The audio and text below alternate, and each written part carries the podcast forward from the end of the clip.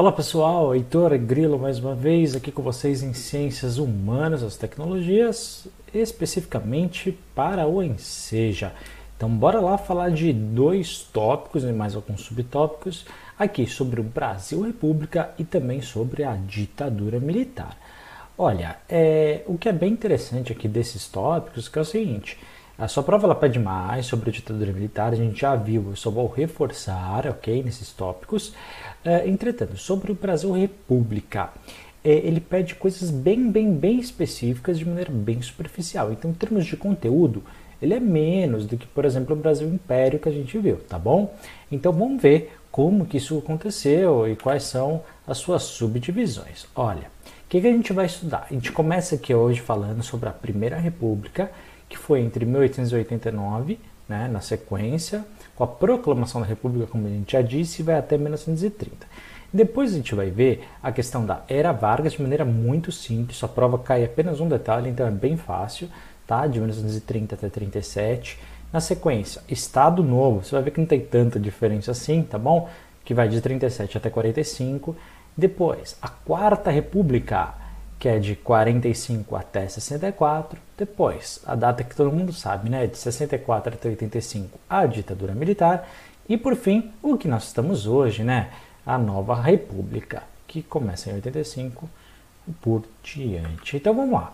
Primeira república, o que, você tem que entender? Tá? Assim que o Brasil se torna uma república, quem que assume o poder? É, o poder ele começa então a ser dividida. A gente não vai aqui falar especificamente porque na sua prova ela não pergunta, mas tenta entender que assim que se inicia a República no Brasil, quem governa são geralmente os representantes do, do Estado de São Paulo, ora do Estado de Minas Gerais.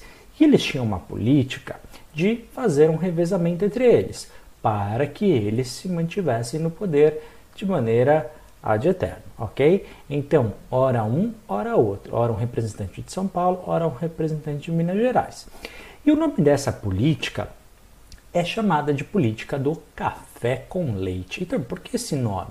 Bom, só para a gente entender, tá? Qual que era, a gente já estudou, a maior economia naquela época? É, era a economia do café, certo? Aonde ficava a maior parte das plantações de café no país naquele momento?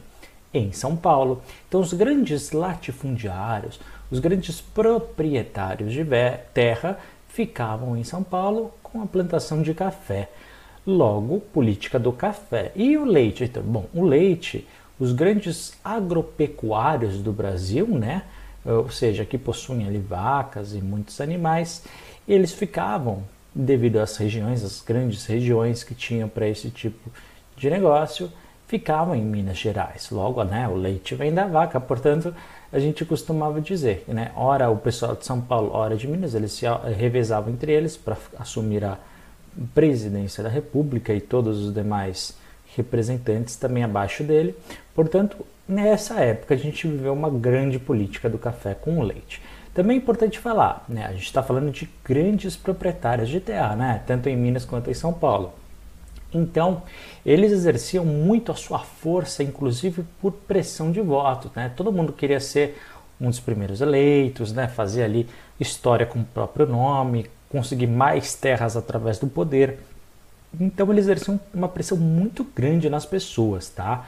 E nessa fase a gente chama essa pressão de coronelismo, que é um ato hoje proibido em lei, mas até hoje infelizmente exercido em algumas regiões, sabe? Aquelas pessoas que se acham tal, os donos de terra, aquele fulano de tal tem muito poder. Né? E eles exercem esse poder nas pessoas de maneira direta ou indireta, e em troca as pessoas se sentem meio que obrigadas a votarem nela. Ok? Então, essa primeira república é marcada dessa forma. Na sequência, quem assume o poder né, é o Getúlio Vargas, famoso Getúlio Vargas, está aqui na imagem, tá? E portanto, como é ele que assume o poder, a gente chama desse período de Era Vargas. Qual é a grande marca do Getúlio Vargas nesse primeiro momento? Ele começa a centralizar o poder, especialmente o poder executivo, tá bom? Então ele começa a centralizar. Isso já começa uma certa preparação para o que vai vir nos anos seguintes, que é a ditadura de Vargas, tá bom? Mas ele começa os primeiros primeiras ações nisso. Como que ele consegue, Heitor? Bom, simples. Muito é através das negociações. Sabe aquela famosa toma lá da cá? Né? Então começa a ajudar alguém aqui, outra pessoa ajuda ali, e com isso ele meio que foi conquistando o poder. Né? Infelizmente, né, é, é uma atitude até que muitos políticos hoje ainda exercem e tentam dessa forma, infelizmente. Tá? Ao mesmo tempo, é importante falar que ele trabalhava muito bem com a imagem dele, tá? principalmente com as massas. Então ele tinha um bom discurso, ele tinha um discurso que nós chamamos de populismo. Ele era considerado populista. O que, que significa isso? Ele tinha uma grande influência sobre as pessoas, sobre as massas, e ele inclusive desenvolvia, para conseguir esse apoio das pessoas, ele desenvolvia até alguns apoios trabalhistas, que daqui a pouco a gente vai ver na sequência quais são, tá bom? Mas muitos desses apoios era justamente para conquistar as pessoas e ele se perpetuar ano após ano no poder. Por isso, a era de Getúlio Vargas. Na sequência, você tem algo chamado Estado Novo. Quem estava no poder? Getúlio Vargas, justamente ele. Só que aqui, pessoal, foi um período realmente mais ainda, né, de muito autoritarismo. Realmente, ele realmente assume que o Brasil estava vivendo uma ditadura de Getúlio Vargas, tá, com ele no poder. Aqui houve uma redução drástica das liberdades civis, né? E algumas coisas são muito clássicas de uma ditadura, entre elas, por exemplo, a censura, né? Tão famosa censura que depois, lá em 64, com a ditadura dos militares, vai se repetir. É a mesma coisa que acontece aqui no Estado Novo, tá bom? As reduções de liberdade civil, como eu disse, e aqui começa para ele conseguir essa é, digamos assim, esse controle do povo, evitar o máximo possível de revoltas, ele é muito marcado pela propaganda política, claro, né? Sempre elogiando o governo dele, sempre elogiando ele, de maneira muito controlada e também de muito calculada, tá? E durante o Estado Novo isso tudo acontece. É importante falar que foi nesse momento que até para tentar controlar as massas, ele aprova duas leis, tá? Uma delas é o salário mínimo, é, a ideia de salário mínimo nasce agora no Estado Novo, é, é, algo que nós temos até hoje, e também as leis trabalhistas do CLT, tá? É, que bem ou mal, atualizadas ou desatualizadas, elas nascem nessa época, também com Getúlio Vargas no Estado Novo. Sua prova só pede isso, então tá de boa. Lembrando que o Estado Novo acaba quando há uma pressão muito grande, né? E ele é, digamos assim, ele é forçado a renunciar. Então ele sai e essa ditadura finalmente acaba. É, nós entramos então na Quarta República, ou seja, o Brasil volta a ter eleições presidenciais, tá bom? É, e quem é o primeiro eleito depois é, do Estado Novo é o Eurico Gaspar Dutra, tá bom? Eurico Gaspar Dutra faz o primeiro mandato ah, as eleições voltam a ser presidenciais e tudo mais. Hum, depois dele, há novas eleições e adivinha quem é eleito? Pois é, Getúlio Vargas. É, pois é, a gente sai da ditadura, vai para uma eleição presidencial, para a República e quem é eleito é o Getúlio Vargas. Só no Brasil mesmo, não é verdade? E claro, é muito marcada essa República pelo populismo, pelo populismo muito forte, tá? E claro, né, como a gente tem eleições presidenciais, a gente tem a participação do voto, ou seja, as pessoas voltam a votar. Tá? E isso, óbvio, é um ato de democracia. Bom, aqui começam os primeiros discursos e as primeiras ações, ainda que de maneira ainda muito né, sem saber como, mais voltadas à educação, tá? começa ideias de certas reformas políticas e econômicas e também a ideia de se ter uma reforma agrária. O assunto de distribuição de terra, lembrando, né, tinha muitos, antigamente, aqui alguns anos atrás, muitos latifundiários, isso ainda continua nessa época, não tão forte como antes, é verdade, mas até hoje no Brasil, né? E toda vez que tenta se discutir esse tema, esse assunto é muito polêmico, né? Pegar as terras e dividir e tudo mais fazer uma nova redistribuição de terra e, e isso tudo né, foram é, ações que culminam que vem na sequência, que é o que? A ditadura militar. Bom, a gente já citou, você sabe, né? Na sequência acontece entre 64 e 85, durou 21 anos, e nós tivemos ali cinco presidentes. Lembra, antes, antes da ditadura, nós tínhamos o Jânio Quadros, né, que ele renuncia, quem assumiu foi João Goulart, né, e ele começou com aquelas ideias de reforma de base, como eu disse agora, então reforma agrária, fiscal, administrativa, universitária, e tinha essas visões. Durante essa mesma época, Guerra Fria, e quem que tentava implementar certas ditaduras, especialmente na América Central e do Sul? Os Estados Unidos ok?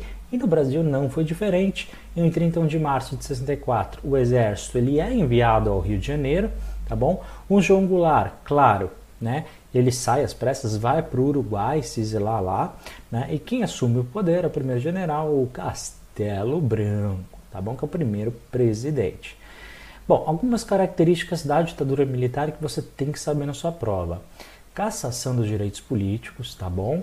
repressão, óbvio, dos movimentos sociais que buscavam atos né, mais democráticos e tudo mais, acabou. Né? Um controle maior do que as pessoas poderiam fazer e agir, tá? Bipartidarismo na ditadura militar. Ah, não existia partido, existia, existiam dois partidos políticos, mas feitos por eles, ok?